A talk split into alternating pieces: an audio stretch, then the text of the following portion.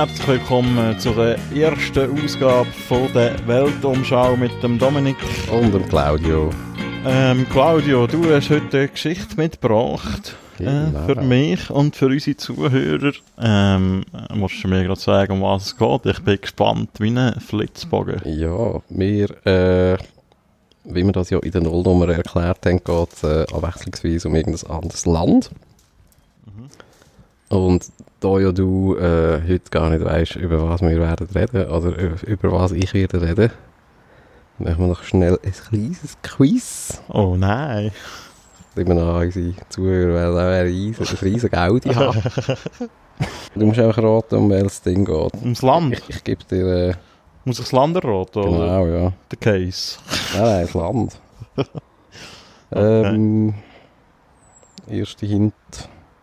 Es ist ein Land, das eigentlich gerade mit in der, im, würde sagen, vielleicht grössten Krisenherd von der Welt ist. grösste Krise von der Welt. Das, ja, da ich als aufmerksamer Zeitungsleser würde sagen, da im Persischen Golf oder am Persischen Golf. Ja, das ist korrekt. Ja, ist denn das etwa äh, äh, ein böses Land, der Iran? Nein. Oh. Ähm, was vielleicht auch noch charakteristisch ist von dem Land, ist, dass es zwar mit im Kuchen ist, aber eigentlich gar nicht so wirklich medial. Oman. Genau. Tada! Wie heisst dort die Hauptstadt? Muskatnuss. Ja, Muskat oder Maskat, äh, Ich kann beides sagen, aber ja, Maskat. Okay, oh, jetzt nimmt mich ja Wunder, was du mir da für eine Geschichte mitgebracht hast, weil ich habe keine. Ahnung vom Oman. vielleicht hat man es mal aus, aus Google-Gründen, Google-technischen Gründen Maskat. designiert, dass man nicht immer nur auf Muskatnüsse kommt. Ich weiß es auch nicht. Ich weiß nicht, ob Muskatnuss von dir kommt oder so. Mhm. Auf jeden Fall berühmt ist es für eine grosse Weihrauchplantage. Dort werden anscheinend der beste Weihrauch hergestellt. Und, Aber das ist ja eigentlich vor allem für Christen, oder? und eines der besten Rosenwasser. Rosenwasser. Mhm. Was machen wir mit Rosenwasser? Parfüm. Okay. Ja. Und Yes. du erzählst etwas über das Rosenwasser, oder? Genau, es geht heute äh, zweieinhalb Stunden über die Geschichte vom Rosenwasser im Oman. Nein, es geht heute eigentlich nur um eine Person, wo man kann fast sagen, eigentlich ist der der heutige moderne Oman oder hat eigentlich Oman zu dem gemacht, wo es heute ist.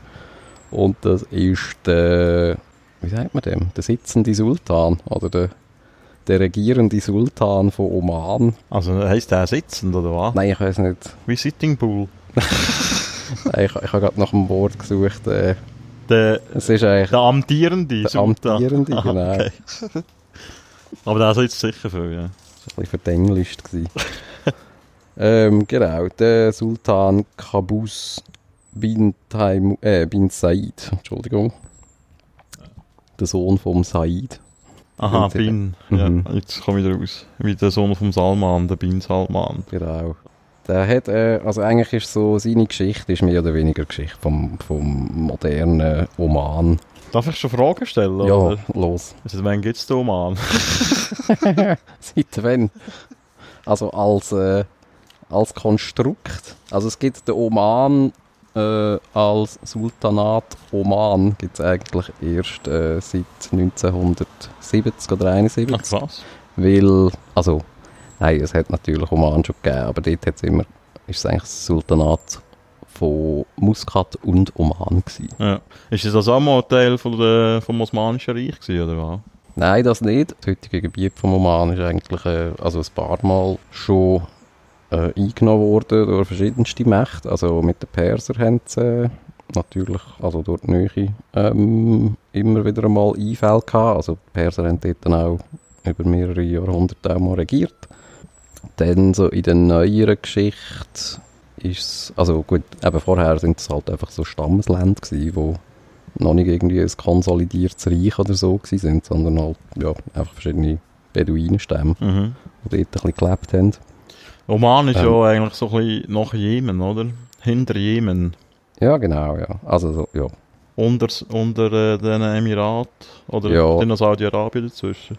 Ähm, nein, ist, äh, also, ist ein Nachbar von Saudi-Arabien. Wenn man sich so die saudi-arabische Halbinsel anschaut, hat man eigentlich wie unten dran noch einen Streifen, Mhm. wo sozusagen im Westen, Südwesten der Jemen ist und im Nordosten der Oman.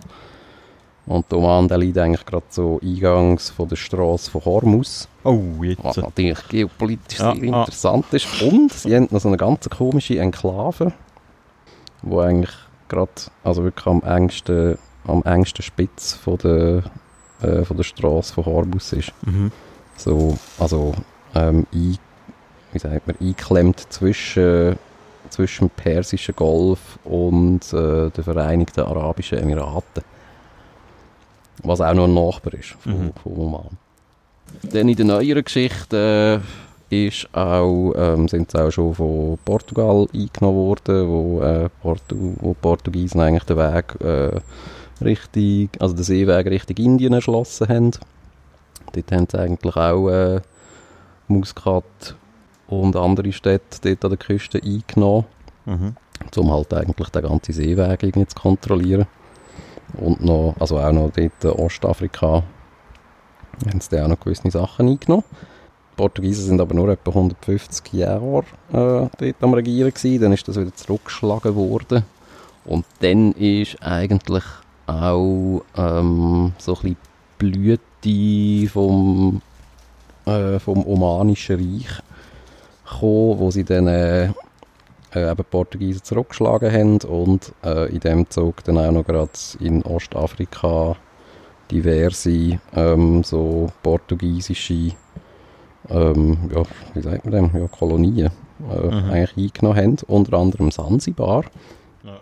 Und das ist dann eigentlich auch so ein bisschen die Zeit gewesen, wo so die ostafrikanische äh, Küstenregion eigentlich einen starken arabischen Einfluss dann auch gehabt hat. Wo man äh, eben gerade zum Beispiel auf Sansibar äh, auch heute noch stark eigentlich spürt. Mhm. Da wir jetzt sowieso gerade in der Geschichte sind, noch vor, dem, vor unserem Sultan, kann man das ja auch noch gerade äh, ähm, zu Ende bringen.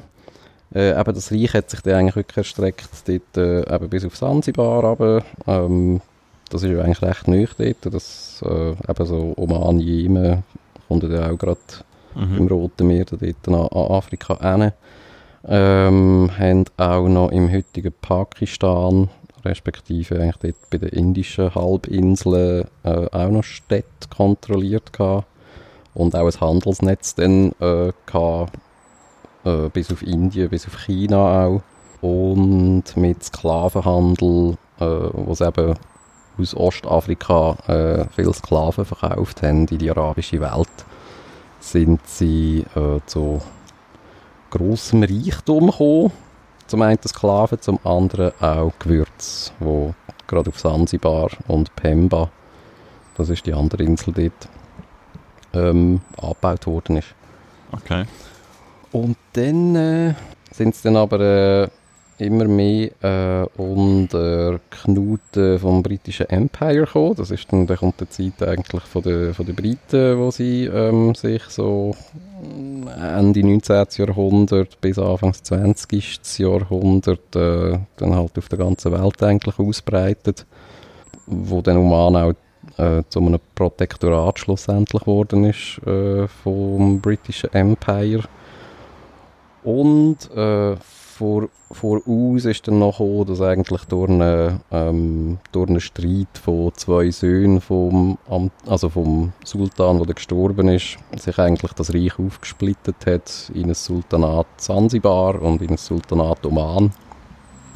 Was dann dazu geführt hat, dass eigentlich so die ganze ökonomische, das ganze ökonomische Konstrukt von eben Sklaven, Gewürzhandel und so äh, eigentlich völlig zusammengebrochen ist, weil Mhm. eigentlich so ein das Kernsultanat Oman äh, ökonomisch so aufgebaut war, dass sie eigentlich angewiesen sind auf die ähm, Einnahmen vom äh, ostafrikanischen Raum. Und ja, das ist dann eigentlich äh, ja, so eine Zeit gewesen, ja, wo, wo, wo das eigentlich mehr oder weniger zusammengebrochen ist und sie dann, äh, wie sagt man dem, ja, sozusagen wieder ins Mittelalter zurückgekehrt sind. Obwohl das Mittelalter äh, in diesen Räumen eher eine gute Zeit war. Das ist ja eigentlich eher so eine europäische, äh, europäische Dunkle. Begrifflichkeit. Hm. Genau. Ähm, ja, das ist jetzt mal so ein bisschen abgerissen. Jetzt haben wir gleich einfach die ganze Geschichte kurz abgerissen. Aber das ist noch gut fürs Verständnis. Oder respektive jetzt sind wir eigentlich am Punkt, wo äh, eben der heutige Sultan, der Qabus bin Said, auf die Welt kommt. Äh, der kommt am 18. November 1940 auf die Welt. Als Sohn vom Sultan Said bin Taimur. Und sein Vater, das ist äh, ein Sultan, der zwar, äh, also natürlich selber in Saus und Braus lebt, aber sein Land eigentlich überhaupt nicht vorwärts bringt. Das, äh, was so ein Tradition anscheinend ist, also zu dem Zeitpunkt, äh, seit ein paar äh, Jahrzehnten ähm, oder einfach seit eigentlich das, das Reich sozusagen zusammengefallen ist, ist das, hat das irgendwie so ein kleines äh, ja, so ein Schattendasein eigentlich geführt Mhm. und es ist wirklich eigentlich dort so zu einem typischen Agrarstaat irgendwie zurückkrebst, wo, wo, tats- also wo wirklich überhaupt keine Rolle mehr gespielt hat. Und eben so ein Protektoratsdasein äh, an, einem, an einem geopolitisch da, dazumal schon halt sehr wichtiger Punkt. Mhm. Und auch dort, eben auch schon 1940 natürlich, äh, ist Oman eigentlich schon äh, stark angebunden gewesen als British Empire, was dann äh, dazu führt, dass der Kabus mit 16 ähm, auf England geschickt wird, an eine private Schule, ähm, um dort äh, in die Schule zu gehen. Und äh, bleibt dann auch in England ähm, bis zum Jahr 1966, also bis er 26 ist, also gut 10 Jahre ist er Mhm. dort. Äh, geht vier Jahre in die Privatschule, dann mit 20 kommt er an die Royal Military Academy in Sandhurst. Das ist, äh, das ist ja, das kommt immer wieder einmal vor, wenn es um die Zeit geht und um irgendwelche komischen Herrscher, die ähm, äh, zum Teil heute noch an der Macht sind oder äh, gerade im 20. Jahrhundert auch an der Macht sind, äh, wo irgendeine Verbindung zu, zu Großbritannien haben. Das ist so eine militärische Eliteschule, wo, ähm, ja, wo dort eigentlich schon, wo man so die, die Machthaber äh, auch probiert, äh, also militärisch und staatskundlich auszubilden, aber natürlich auch ideologisch äh, und natürlich als Empire irgendwie Mhm. zu binden. An dieser Schule ist er dann auch vier Jahre und kommt dann äh, nach dieser Ausbildung aus dieser Schule und ähm, tritt in die britische Armee ein. Das habe ich irgendwie noch schräg gefunden. Kann man dass- in die dass britische das- Armee eintreten, wenn man kein Brit ist, oder was? das habe ich auch noch recht schräg gefunden, ja, dass das geht, anscheinend. ähm, und also ist er einfach ein Jahr äh, ist er in der Armee und ähm, ist in Deutschland, also von 1962 bis 1963. Genau, da ist er ein Jahr dort, geht wieder zurück auf England und studiert ähm, äh, so eben Staatskunde und äh, halt äh, so Sachen, die man braucht, um nachher ein Land können, können führen. Macht dann noch irgendeine Weltreise. Auch mit irgend so einem britischen Wie heute die Jungen. Vormund oder so. Das wäre ja noch, glaube ich, eine schräge Episode. Vormund. Nein, also er wird einfach begleitet von irgend so einem Engländer. Okay.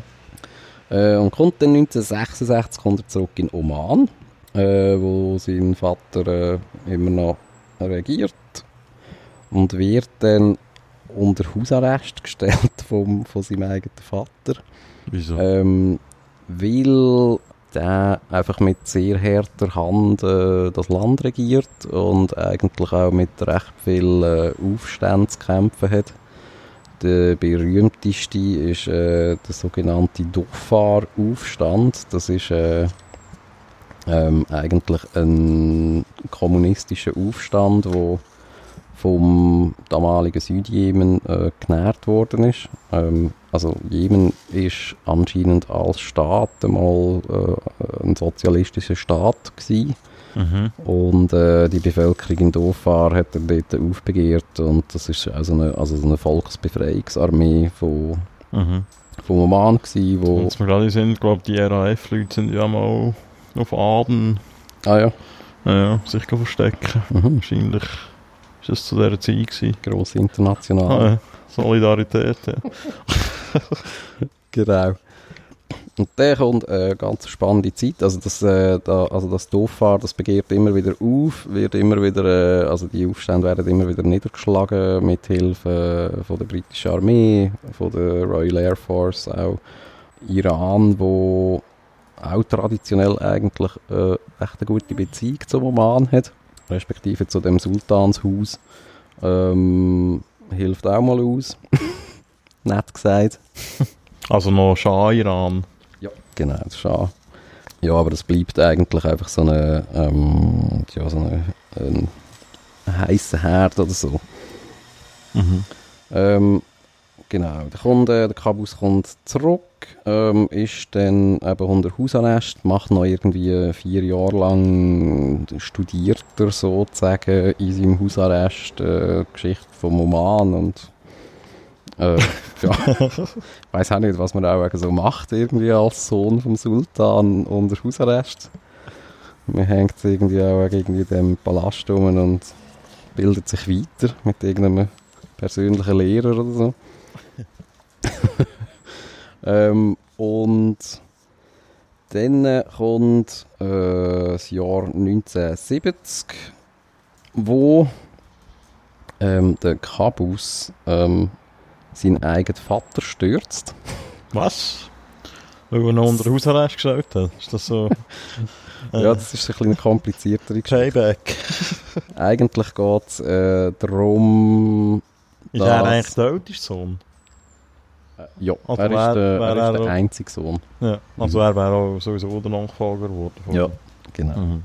Ähm, aber in dem Sinne, also ja, der ist recht paranoid, eben, weil äh, mit, der, äh, mit den ganzen Geschichten, die halt äh, in der Bevölkerung abgehen und ist natürlich unter der, eben, er hat zwar eigentlich immer noch den Schutz halt eigentlich vom britischen Empire, aber also er hat eigentlich auch mal äh, ein höchstes Ansehen gehabt bei den Briten, aber die sind mittlerweile nicht mehr so äh, begeistert von ihm.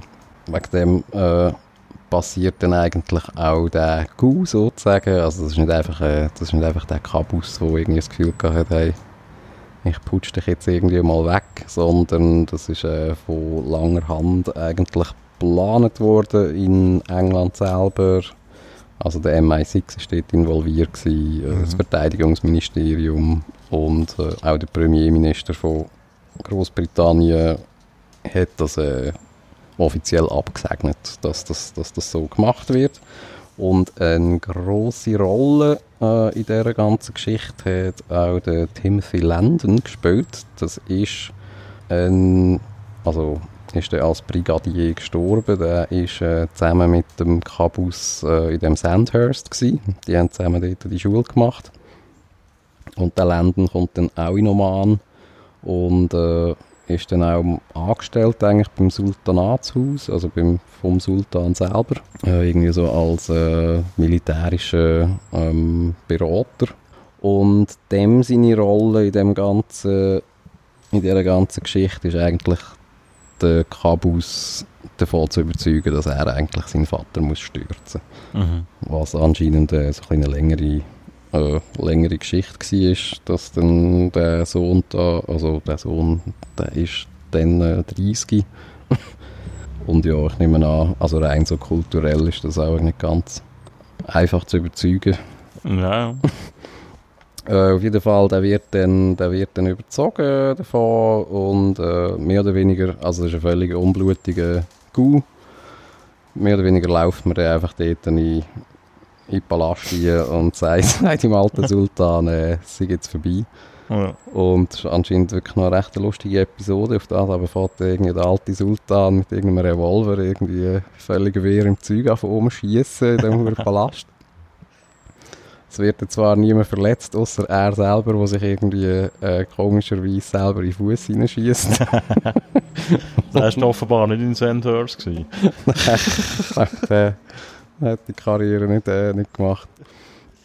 Ähm, ja, auf jeden Fall, damit hat sich's dann, äh, gibt dann eigentlich auf und wird dann äh, in einem Royal Air Force Flugzeug auf England geflogen und verbringt dann seine restlichen zwei Jahre im Hotel Dorchester in London, irgendwie in einer Suite.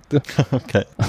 ist, dann einfach, ist einfach selber unter Hausarrest, äh, halt einfach in einem Fünf-Sterne-Kasten, aber stirbt dann irgendwie zwei Jahre später dort. Und irgendwie im Interview hat er noch gesagt, äh, äh, irgendwie mal auf die Interviewfrage, wa- was er eigentlich äh, bereue in seinem Leben, ist dann gewesen, ja, dass er da nicht den, den Timothy Landon nicht hat verschießen genug früh. Ja, dann wäre alles besser gekommen. Äh, und der Timothy Landon, das ist noch eine recht lustige äh, Figur. Äh, also der macht dann äh, Karriere, ähm, natürlich unter dem Kabus, auch in Oman und dann auch noch in, äh, also zurück in England auch. Ähm, der häuft sich dann äh, eigentlich auch ein recht grosses Vermögen an, heiratet äh, in die ungarische Aristokratie ein, ähm, nämlich Catalina Esterhazy. Das ist ja irgendwie da Ungarische. ein ungarisches äh, Ja, ja. Adelsgeschlecht. Aber äh, die sind ja kommunistisch gewesen in seiner Zeit. Da bin ich überfragt. Exiladel. Mhm. ähm, und kommt dann aber äh, recht kontroverse Fahrwasser. Also in den 90er Jahren werden da dann zum Beispiel äh, in Schweden Sachen aufdeckt, also grosse, grosse äh, Verkäufe, zum Beispiel von, äh, von der Firma Ericsson, wo ähm, eigentlich so ganze Telekommunikationslösungen an Oman äh, verkauft hat, äh, wo da der, der Herr Lenden recht gut daran verdient hat. Mhm. Und etwas, was die Schweiz betrifft, das habe ich schön gefunden. Nicht nur das, sondern äh, er verstrickt sich auch äh, in Rüstungs, äh, äh, Rüstungsskandal.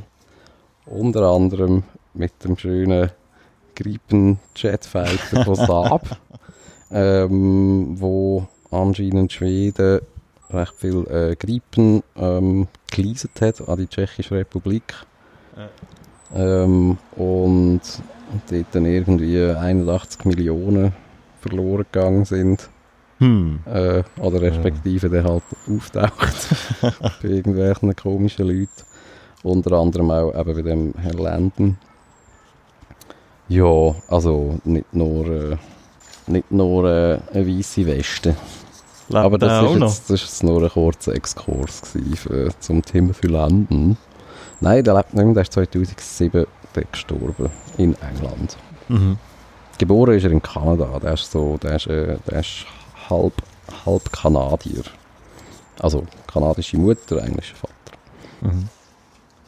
Äh, genau, ja, zurück zum Kabus. Ähm, der ist ja dann eben jetzt äh, Sultan 1970 und nimmt sich dann auch äh, erstens einmal dieser Dhofar-Rebellion an und macht das anscheinend ein bisschen geschickter als sein Vater, äh, indem er äh, halt eigentlich grosse Amnestien eigentlich äh, in der, also in der Bevölkerung oder allen Leuten, die sich eigentlich äh, verspricht und auch, also, also auch einhaltet. Äh, gleichzeitig aber eigentlich die ganze Rebellion, also die, die sich halt nicht ergeben, äh, sehr äh, kompromisslos, ähm, wie sagt man, äh, aber Umlaut. umlässt oder äh, zurückdrängt Okay. oder befriedet. Befriedet. Neutralisiert. Genau. Und dann äh, ähm, geht eigentlich der, das ganze Land Oman äh, total ab. Weil, also natürlich auch, weil ja in den 60er Jahren ähm, Öl eine immer größere Rolle von davon spielen und äh, man natürlich mit der Ölförderung auch äh, gute Devisen kann erarbeiten. Natürlich äh, immer äh, in Kooperation mit britischen Ölfirmen dann äh, hat er eigentlich, äh, also führt er eigentlich eine recht äh, intelligente Politik ein. Ähm, also er macht sehr viel im sozialen Bereich. Er fährt Schulen an bauen, äh, Spitäler. Also natürlich eben jetzt mit sein, sein Ölgeld äh, hilft natürlich dabei. Er fährt auch Infrastruktur an bauen. Ähm, man spricht irgendwie davon, dass es vor seiner Zeit nur 6 Kilometer äh, Strassen gegeben hat, die tatsächlich befestigt waren. Fährt das alles an aufbauen. Wo sind, wo sind die 6 Kilometer? ja, ich weiss nicht. Ballast das Meer, oder was? Irgendwo etwas auch wegen. Er elektrifiziert den Oman, das ist auch etwas äh, bahnbrechendes äh, im, äh, Also, in den wohl noch nicht 70er Jahren. Klasse. Ja, also das ist wirklich, glaube also, also einfach so eine, ein richtiger Agrarstaat halt gewesen. Ja.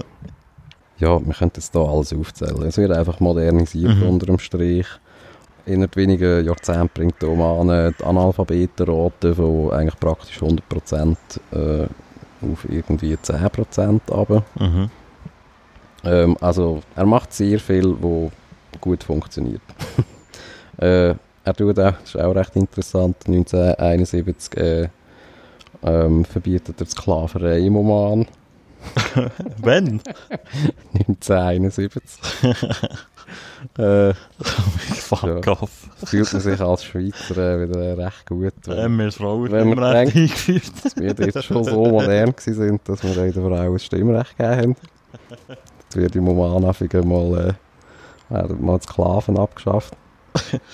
Aber, also ich meine, nichtsdestotrotz äh, ist er natürlich auch nach wie vor, er ist einfach ein absolutistischer Monarch. Also es ist nicht, äh, Parlament gibt es nicht. ähm, also ja, Mhm. es ist jetzt schon nicht gerade, also mittlerweile gibt es ein Parlament, kommen wir dazu. Mhm. Also ja, es zeigt sich auch dort, durch, dass äh, also er ist als Sultan mehr oder weniger einfach alles. also er ist äh, also Chef von der Armee, gut, das kennt man auch von den USA. Er ist aber auch Verteidigungsminister, er ist Außenminister, er ist, äh, er ist äh, der, der Chef von der Zentralbank und und und und. Also ja, Voll geil. ein Diktator.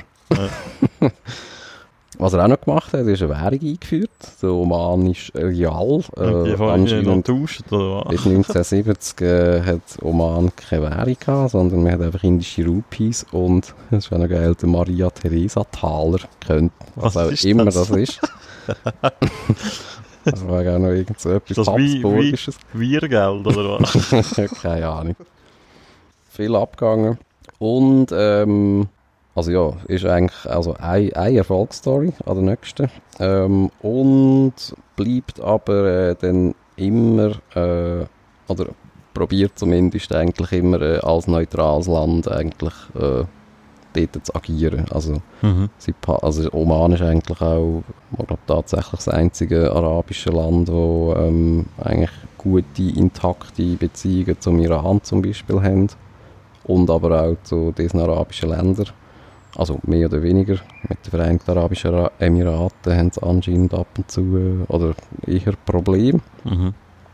Was aber glaube auch vor allem mit Grenzen und eben dem, diesen Enklaven und so weiter zu tun hat. Und auch äh, mit Israel. Es ist irgendwie gerade, was ist das? Ich glaube etwa ein Jahr oder so her, wo er äh, den Netanyahu ähm, persönlich empfangen hat im Oman. Mhm. Oman, das habe ich auch nicht gewusst, ist anscheinend auch ein sehr wichtiger Ort für Verhandlungen vom Atomabkommen äh, da zwischen der, wie heißt das, P5 plus 1 und, und dem Iran, also dem Mhm. Atomabkommen. Mhm.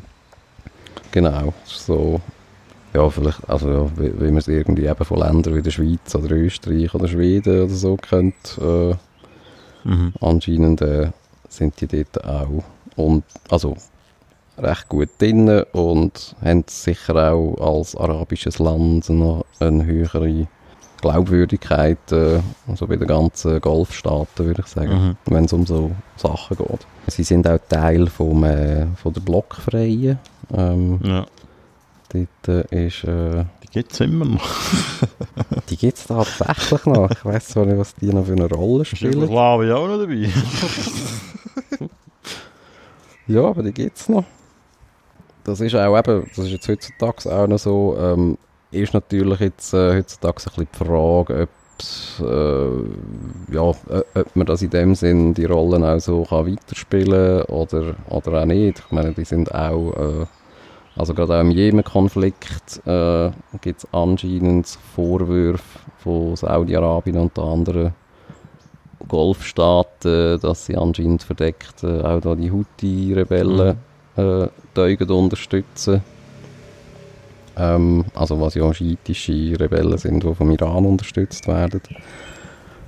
Oder ja, jetzt wo man ja auch immer mehr merkt, äh, dass dort äh, die ganze eben Straße von Hormus und äh, die ganze Iran, USA, Iran, Saudi-Arabien-Probleme äh, nicht kleiner werden, ist das sicher so ein Eiertanz, der nicht, nicht unbedingt einfacher wird. Dazu kommt noch, dass äh, der Kabus bin Said seit 2017 bekannterweise ähm, Krebs hat. Der ist dann auch etwa neun Monate in Österreich gewesen, ähm, in Behandlung. Okay. Hat dann eigentlich sein Land äh, neun Monate lang aus Österreich regiert. Habe ich irgendwie auch nie mitbekommen. Nein. Ist dann aber äh, zurückgekommen in Oman, äh, mit, äh, mit, also es ist dann vermeldet worden, er sei, äh, er sei komplett geheilt. Mhm. Was, ja. Aber eben, was man kann glauben oder nicht. Ist der jetzt heutzutage immer noch so absolutistisch unterwegs, oder? Ja, eigentlich schon. Ja. Mhm. ähm, also, es hat natürlich schon auch äh, jetzt, äh, in den letzten paar Jahrzehnten äh, auch Bewegungen gegeben, ähm, Richtung ja, gewissen, äh, ja nein, Liberalisierung ist äh, sicher zu viel gesagt. Äh, also eben, er hat, er hat ein Parlament eingeführt, wo man auch tatsächlich, also wo die Leute das können wählen können. Mhm. Ja, also wie viel das Parlament dann tatsächlich zweckbringt, also was sehr wenig ist, bis gar nichts. Also ich weiß nicht genau, mhm. was die für eine Funktion sollen haben. Also da eigentlich die ganze Rechts... Äh, also die ganze Legislative also, oder fährt zumindest beim Sultan an. Es geht dann eigentlich mehr darum, irgendwelche Gesetzesvorschläge dann auszuarbeiten mhm. und nicht darum, tatsächlich als Legislative zu funktionieren. Mhm. 2003 ist das Frauenstimmrecht eingeführt worden. Mhm. Hurra!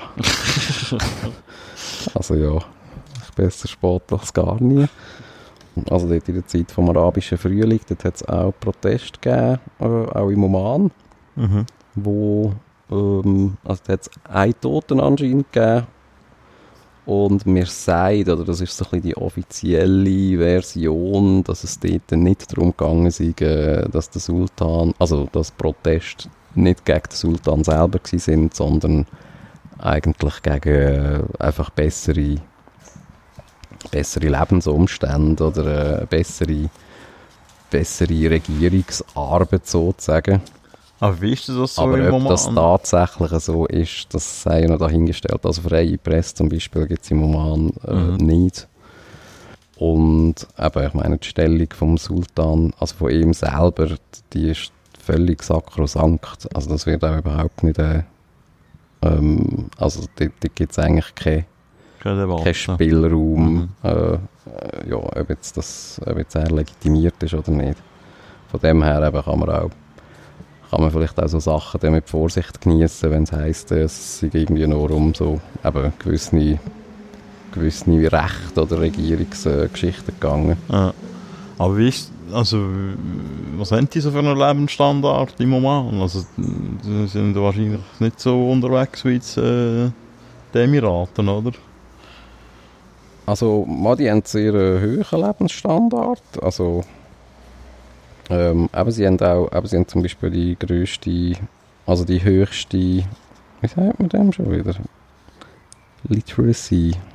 Das Alphabetisierungsquote. Alphabetisierungsquote. Und also sie sind, äh, sind glaube ich irgendwie das 76. reichste Land von der Welt, also noch so BIP pro Kopf. Mhm. Also es gibt dort schon natürlich auch, also wie ja auch in anderen arabischen Ländern äh, auch noch genug grosse äh, Ja. Schichten von ähm, auch, also tatsächlich armen Leuten. Mhm. Aber es sind, also es sind irgendwie etwa 4,4 Millionen Einwohner, davon sind irgendwie 2,5 Millionen sind etwa Omanis. Mhm. Sehr viele äh, Expats, vor allem aus Indien und anderen arabischen Staaten, ähm, die dort leben. Also anscheinend haben sie ähm, doch auch noch eine Arbeitslosigkeit von 10%. Also Mhm. schon nicht jetzt irgendwie Vollbeschäftigung und alle sind super reich. Also das ist sicher auch ein Land, wo sehr viel auch kaschiert mit seinen, mit seinen Öleinnahmen. Also es gibt zum Beispiel, äh, ja, es gibt keine, keine, also gut, logischerweise gibt es keine Benzinsteuer, wenn es einfach aus dem Boden rauskommt. Aber auch sehr viel, es gibt sehr viele äh, Sachen, eben wie zum Beispiel das, das Rosenwasser, das ich eigentlich auch darüber erzählen äh, das, das wird auch nicht besteuert, es gibt auch keine Mehrwertsteuer zum Beispiel. Okay. Also, Ja, das hat es bis so lange nicht gegeben. also er will das mal einführen, ähm, aber das ist anscheinend dort so eine von der grössten so Debatten in der Bevölkerung. Ich habe mega Angst vor der Mehrwertsteuereinführung. Okay. Und hat der Sultan, hat der Kind? das ist jetzt eine gute Frage. Das ist aber sehr spannend. Der ist 78 und hat kein Kind. Okay. Oh, der... Und Und- Krebs und Hein einmal. Ja, wegen dem äh, ist mir auch mal, also vor allem dort äh, vor etwa zwei Jahren, wo das äh, mit seiner Krebserkrankung rausgekommen ist, sind anscheinend recht viele Omanis irgendwie recht in Panik verfallen, weil, ja, weil, also, ja, weil der jetzt doch schon seit äh, 49 Jahren regiert und also somit auch, äh, also der Machthaber im arabischen Raum ist mit der längsten Regierungszeit. Aha. Also eben, ich meine, der Typ ist eigentlich das Land. Also Ja. so.